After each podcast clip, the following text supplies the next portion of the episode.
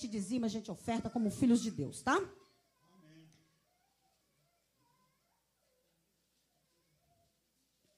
Lucas capítulo de número 15, o verso é 31. Pensa numa passagem conhecida. Quem não ouviu? Talvez a gente não ouviu tanto a segunda parte, né? Nós ouvimos mais a primeira parte. Amém? Versículo 11, não coloque não, eu não vou falar do versículo 11 não.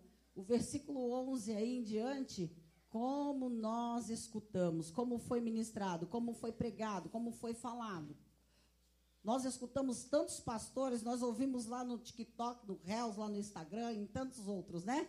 A parábola do filho pródigo ou do filho perdido. Essa parábola ela se encontra, obviamente, numa sequência de parábolas, de ensinamentos do próprio mestre. É isso que a gente tem que se ater. É isso que nós precisamos prestar atenção. Às vezes nós estamos meditando na palavra e nós não prestamos atenção. Quem está contando o fato? Quem está contando o fato? E este aqui é o próprio Lucas dizendo, contando para a gente da parábola que Jesus contou, que Jesus falou à multidão, aos discípulos, a tantos outros que ali estavam para ouvir o Mestre. O capítulo de número 15 do Evangelho que escreve Lucas, no versículo de número 31, só o 31. Então lhe respondeu o pai: Meu filho, tu sempre estás comigo, tudo o que é meu é teu.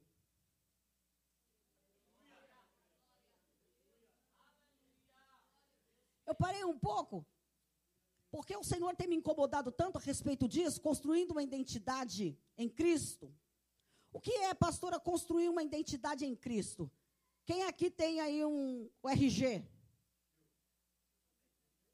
Quem não tem? que feio, hein? Hoje em dia todo mundo tem. Olha lá. Miguel já tem? Ainda não? Mas tem certidão de nascimento. Já sai com CPF, né? Certidão de nascimento hoje já vem com o número de CPF. Não se tem mais nem trabalho de ir lá na Receita resolver isso, porque já sai com o número de CPF. Hã? Já sai já identificado. Tem jeito não. Lá consta o nome, data de nascimento, cidade que nasceu, estado, não é assim? Nome dos pais, não é assim? E se a gente for para a certidão de nascimento, ainda fica um pouco melhor, porque lá tem toda a genealogia, né? Porque conta o nome dos avós, não é isso? Os avós maternos, paternos, está tudo descrito lá. Bonitinho. Pois é. Nós temos uma grande dificuldade quanto igreja, quanto cristão, porque nós, de verdade, não sabemos, não entendemos ou ainda não conseguimos construir uma identidade em Cristo, como filhos de Deus. Que identidade é essa, pastora? Uma identidade em Cristo como filho de Deus, sabendo verdadeiramente a nossa posição, quem somos e o que Deus tem, o que Ele preparou para nós. Às vezes nós vivemos um evangelho e a gente vive o, aquele evangelho só de cobrança. Eu vou discorrer de alguns textos ali e de algumas passagens para a gente compreender um pouco isso. Nós vivemos de um evangelho, muitas vezes, que nós compreendemos ele, eu quero dizer isso, tá? Que nós compreendemos ele somente acusatório, pesado. O evangelho muitas vezes que não tem perdão. O evangelho que nós vivemos aprisionado num passado o tempo todo. Você levanta a mão, recebe Jesus Cristo como seu único suficiente Salvador, tem a palavra do Senhor como sua regra de fé, mas vive uma vida aprisionada, uma vida presa em todo o tempo no pecado, uma vida, uma vida presa no erro, sempre o acusador te acusando, nos acusando e muitas vezes a gente aceitando. Por que isso acontece com a nossa vida? A gente acha que nós realmente, não que nós sejamos merecedores de nada, nós não somos merecedores de nada, tá bom? Nós merecíamos o quê? Um salário. A Bíblia diz que nós merecemos o quê? Um salário. Esse era o nosso merecimento, um salário. Mas o dom de Deus. Então nós merecíamos um salário. Qual era o salário que nós merecíamos? Condenação eterna. Esse era o nosso salário. O salário proposto, proposto para nós era esse. Mas o nosso Deus, maravilhosamente, o que, que ele nos deu? O dom dele, o presente dele, a graça, por meio de quem? De Cristo, obviamente. Cristo, o dom dele, o maior dom, o maior presente para nós foi Cristo naquela cruz, levando sobre ele todos os nossos pecados, levando sobre ele todas as nossas enfermidades, todas as nossas dores, ele levou sobre ele. Pelas pisaduras dele, nós fomos sarados. Isaías 53. Está bem descrito isso, está isso, está bem claro lá, que pelas pisaduras de Cristo nós fomos sarados. O castigo que nos traz paz estava sobre ele naquela cruz. Então, o castigo que era proposto para mim para você estava sobre Cristo naquela cruz. Olha que maravilhoso. Mas por que será? Vou beber bastante água hoje, viu? É, é difícil. Por que será que a gente não compreende essas coisas? Por que será que nós não entendemos isso? Nós não entendemos como, como este filho aqui. Este primeiro filho aqui, ele não entendeu da parábola do filho pródigo, do filho perdido. Ele também não compreendia isso. Dá uma olhada no texto da palavra do Senhor. A palavra do Senhor diz que o filho mais moço, ele chega no pai e ele sente o desejo, a vontade de sair por aí. Ele chega no pai e diz assim: Pai, eu quero a minha parte aí de tudo que eu tenho, dos meus bens, porque estou indo. Então eu vou falar do meu jeito, tá bom? Para a igreja compreender, entender, não vou ficar me atendo aqui, tá bom? Mas é isso que o texto está dizendo, tá?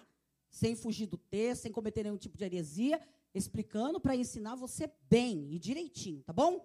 Porque a gente só pode requisitar aquilo que a gente aprendeu, entendeu e compreendeu da parte do Senhor. Senão a gente não pode chegar diante de Deus para falar, para conversar com Deus, para falar algo para Deus, se nós não estamos entendendo, na verdade, quais é, qual é o nosso posicionamento, que nós estamos fazendo dentro da igreja, quem somos nós em Cristo. Amém? E este filho, então, ele, o pai vende da parte dele, e a Bíblia diz que em poucos dias pouco tempo, ele pega a parte dele rapidamente, ó, vaza. E vai viver uma vida dissoluta. Então ele vai viver uma vida desregrada, ele vai cometer todas as sortes de esbórnia, também não vou me ater no texto, só que um belo dia, de repente, tudo acabou, o dinheiro acabou, ele se vê sem nada. Quando ele vê, se vê sem nada, a gente já conhece também né, o texto que não tem mais amigo, todo mundo foi embora, aqueles amiguinhos né, que ficavam ali, que ajudava ele a gastar aquela partezinha da grana, do Didi, do Tutu, né? Que papai deixou, que ajudava, que ficava junto, que estava perto, sumiu. Tem mais ninguém, acabou, foi todo mundo embora. Pronto, ele se encontra sozinho agora. Sozinho, sem dinheiro, sem lugar para ficar, totalmente desvalido. Arruma um emprego para cuidar de porcos. E neste emprego, que ele arruma para cuidar de porcos, que é dado para ele para cuidar de porcos, e isso era ofensivo, vergonhoso, humilhante. Cuidar de porcos. Para ele, para a posição dele, era humilhante. Era uma humilhação. E ele está ali humilhado, desejando comer a comida dos porcos. Pensa. É neste momento em que ele vai pensar: puxa vida, na casa do meu pai não faltava nada. Na casa do meu pai tinha de tudo eu vou voltar para lá.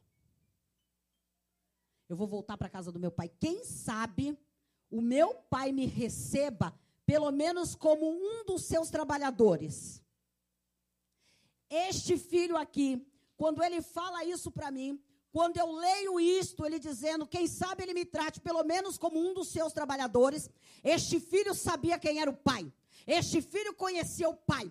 O pai era um homem bom, o pai era um homem justo. E o pai tratava os seus empregados com toda justiça. Ele sabia que se ele voltasse para a casa do pai, pelo menos como um trabalhador do pai, ele teria pão, ele teria moradia, ele teria roupa, ele teria condição de vida, ele teria dignidade, porque o pai era um homem justo e tratava com dignidade. Olha que maravilhoso. Este filho conhece o pai. Este filho que sai, que vive uma vida dissoluta, que vai lá para fora, que faz tudo errado, este filho conhece o pai.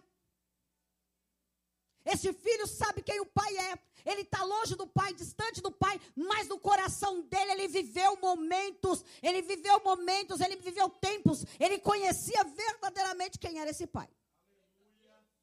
Ele volta, nós já conhecemos o texto, o pai de longe o avista, vem, corre. Ele corre para o pai, o pai o abraça, o beija, o pai se alegra, o pai manda pegar o novilho e o cevado, bem gordo, bem bonito, maravilhoso, né? E prepara um banquete para ele, uma festa para ele. Hã? O pai coloca as sandálias, manda dar um banho, coloca as sandálias, coloca o anel. Tudo isso o pai faz de alegria, porque aquele filho que estava perdido, aquele filho foi encontrado, achado, retornou, voltou voltou para casa, olha que maravilha. Top. Bom demais. Mas lá vem vindo outro filho. Aquele lá que é o primeiro, o primogênito filho. Mais velho. Lá vem ele. Eu não vou me ater aqui ao texto, à questão aqui da exegese, tá bom? Da hermenêutica do texto, tá bom? O que tá, eu tô querendo aqui trazer para você uma realidade da igreja no dia de hoje, e eu quero trazer ao seu coração um despertar no dia de hoje, um entendimento verdadeiramente de quem você é, da posição que você tem de fato através de Cristo em Deus.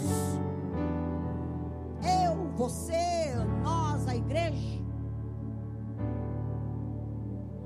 filho ficou bravo. Foi lá reclamar para o pai. Eu estava aqui em todo o tempo. Nunca te respondi, não fui rebelde, não te desobedecia, não cometi pecados, não fiz nada de errado. Justificando-se. E tu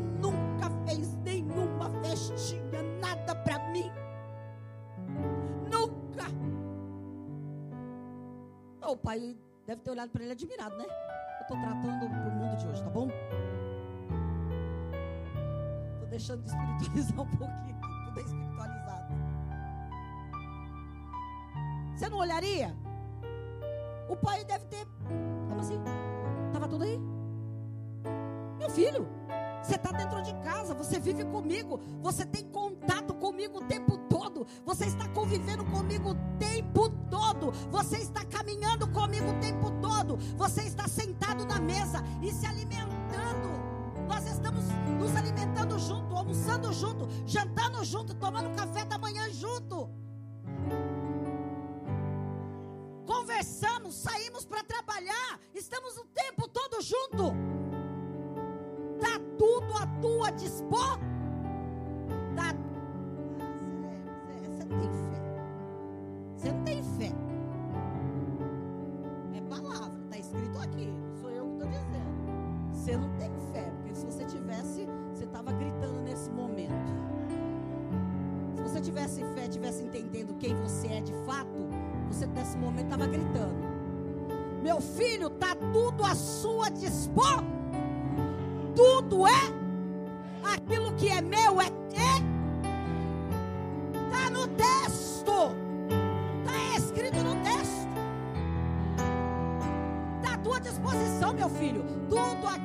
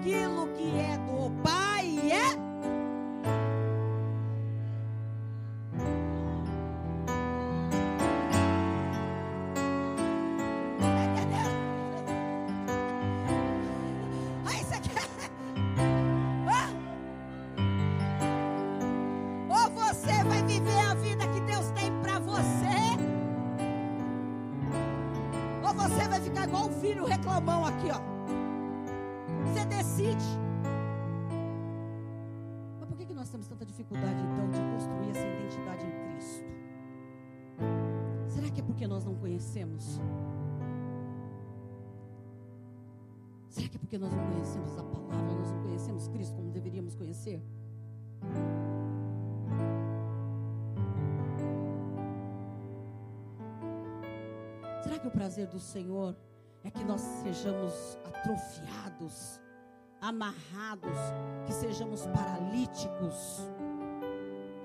Esse é o prazer do Senhor, essa é igreja que Jesus tem. Essa é a igreja que o Senhor quer. Ou será que é a igreja que o Senhor ele anseia? Eu, não está nada programado.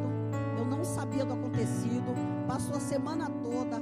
Ela não me contou nada. Ela não me disse nada do ocorrido, do que aconteceu. Ela, na verdade, nós não conversamos a semana inteirinha. Ela não disse nada. Eu nem sabia do que tinha acontecido, nem sabia da bênção, do milagre. Será que é isso que Deus espera de nós? Que sejamos ousados assim? Será que é essa intrepidez? Não porque somos alguma coisa, mas porque Ele é. E Ele deu uma ordem aos discípulos. E Ele disse que deveriam ir de dois em dois. Eles deveriam entrar na cidade, deveriam curar os enfermos, não deveriam? Esse não foi o ensinamento de Jesus? E nós não estamos no ano do ID? Então, como filhos, o que nós temos que fazer mesmo? A começar de nós mesmos, da mudança da nossa mentalidade. E nós precisamos mudar esse jeito de pensar. Precisamos mudar esse modo que nós temos de pensar. Esse ano eu pretendo chocar um pouco essa igreja. Choque dessa igreja de realidade. Vocês vão ver o que eu vou fazer aqui, vou aprontar. A igreja vai fazer 12 anos, né? Uma adolescente. Ficar quieto. Psh. Psh. Vocês vão ver. Vocês vão chegar aí. Quero ver. Tem gente que vai fazer sinal de cruz. Tem gente que vai, tem gente que vai chegar na porta e vai querer fazer o sinal da cruz. Vamos ver só. Porque não é isso que define-nos quanto igreja. O que nos define quanto igreja verdadeiramente é sermos firmados na palavra, é sermos firmados verdadeiramente na rocha, que é Jesus, é conhecer mais da palavra, é desejar beber mais do Espírito. Jesus disse no poço de Jacó, a mulher samaritana, que aquele que bebesse da água do poço, aquele que bebesse teria sede, mas aquele que bebesse da água que ele desse, nunca mais teria sede, porque a seria, fluiria dele um rio que jorraria para a vida eterna. É Ele quem está dizendo. Como é que eu vou beber na fonte? Qual é essa fonte? O que é que eu preciso adquirir diante da presença dEle?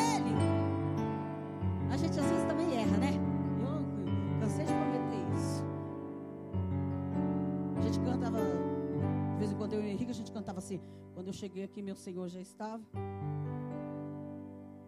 No meio da igreja ele passeava. Quando eu cheguei aqui, meu Senhor já estava. É verdade. Ele estava aqui na minha casa, no caminho comigo, em todo o tempo. Porque se eu cheguei, o Senhor também, Ele habita em nós, Ele está em nós. Nós precisamos entender isso. Essa é a mentalidade que nós precisamos entender. Não tem nada que façamos que Ele não viu que ele não sabe, que ele não conhece. Ele está em nós. Ele está dentro de nós. Não tem nada. Tudo ele está. Aí às vezes a gente fala assim: Ai, Senhor. A oração, nossas orações também são aquelas que são top. Eu estou falando de mim, tá? Falando de mim. Falando de mim. Senhor Deus Pai Todo-Poderoso, maravilhoso, glorioso, santo, santo, santo. É isso mesmo, tudo isso que Ele é. Na tua presença, ó. Como se por acaso a gente pudesse sair da presença dele em algum minuto, em algum momento da nossa vida. Não é assim? Na tua, é como se assim, eu saí de casa e cheguei neste lugar, e este lugar é o lugar santo, sagrado. E aqui neste lugar, a presença do Senhor Todo-Poderoso. Deus não habita em templos feitos por mãos humanas, feita, feito por mãos de homens. Não é aí que Deus habita. Não sabei vós, cuidai-vos dos vossos corpos. Coríntios. Paulo está falando à igreja dos Coríntios: cuidai-vos dos vossos corpos como oferta agradável a Deus, pois não sabeis vós que sois vós templo do Espírito Santo. Sabe que a gente erra porque a gente não conhece a palavra? Sabe que a gente erra porque nós não construímos identidade em Cristo? Sabe por que muitas vezes a gente quer debater? Porque nós não temos conhecimento. Está dizendo claramente: Não sabeis que sois vós templo do Espírito Santo? Peraí, se eu sou templo do Espírito Santo, quem é que habita em mim? Quem habita em mim? Quem é que habita em mim, igreja?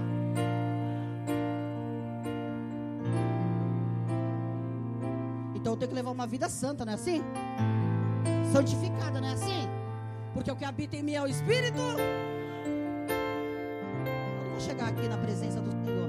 Eu estou na presença dele, igual aquele lá. Antigamente existia o Unibanco 30 horas.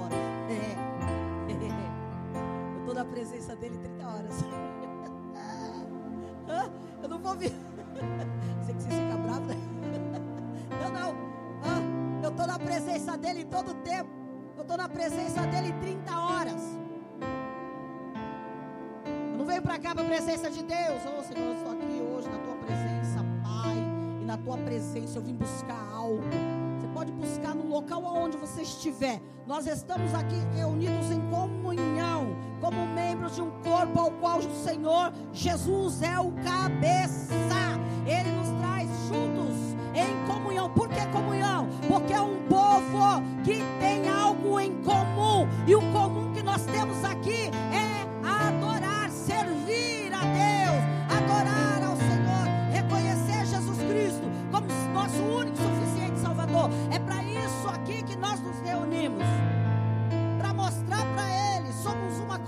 comunidade de fé, somos uma comunidade em amor, somos uma comunidade que engrandecemos o Teu nome, somos uma comunidade que queremos, Senhor, estar na Tua presença, te louvando ou te elogiando, nos rendendo ao Senhor. Vá pedir, eu peço lá na minha casa, no meu. É. A palavra do Senhor diz que é para fechar a porta, não? Vai entrar e fechar a porta. Aí tem gente que é tão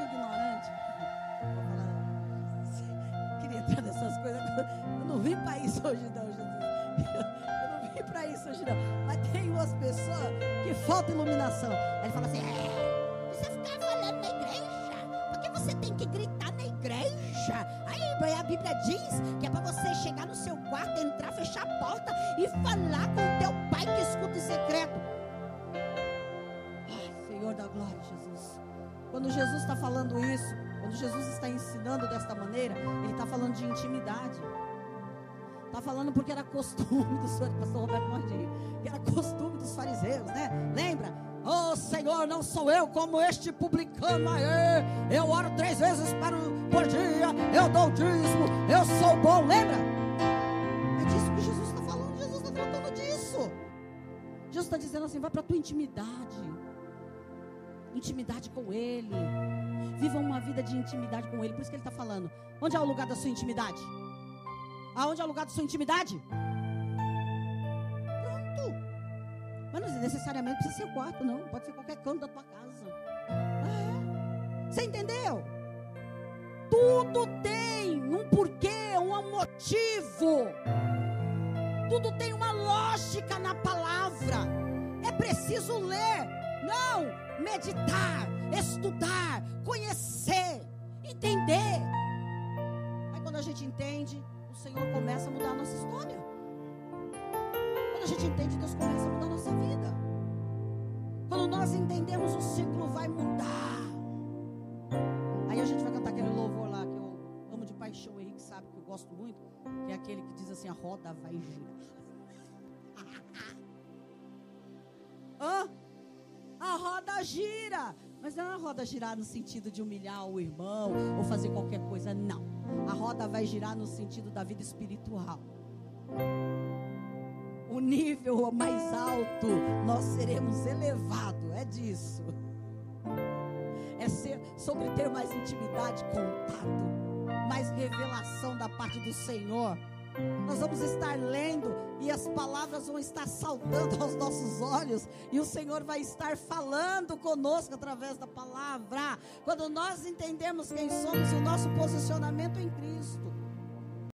E aí, gostou desse conteúdo? Para continuar assistindo até o final, torne-se assinante do Clube de Membros e tenha acesso ao conteúdo completo. Acesse agora o link na descrição e ative a assinatura.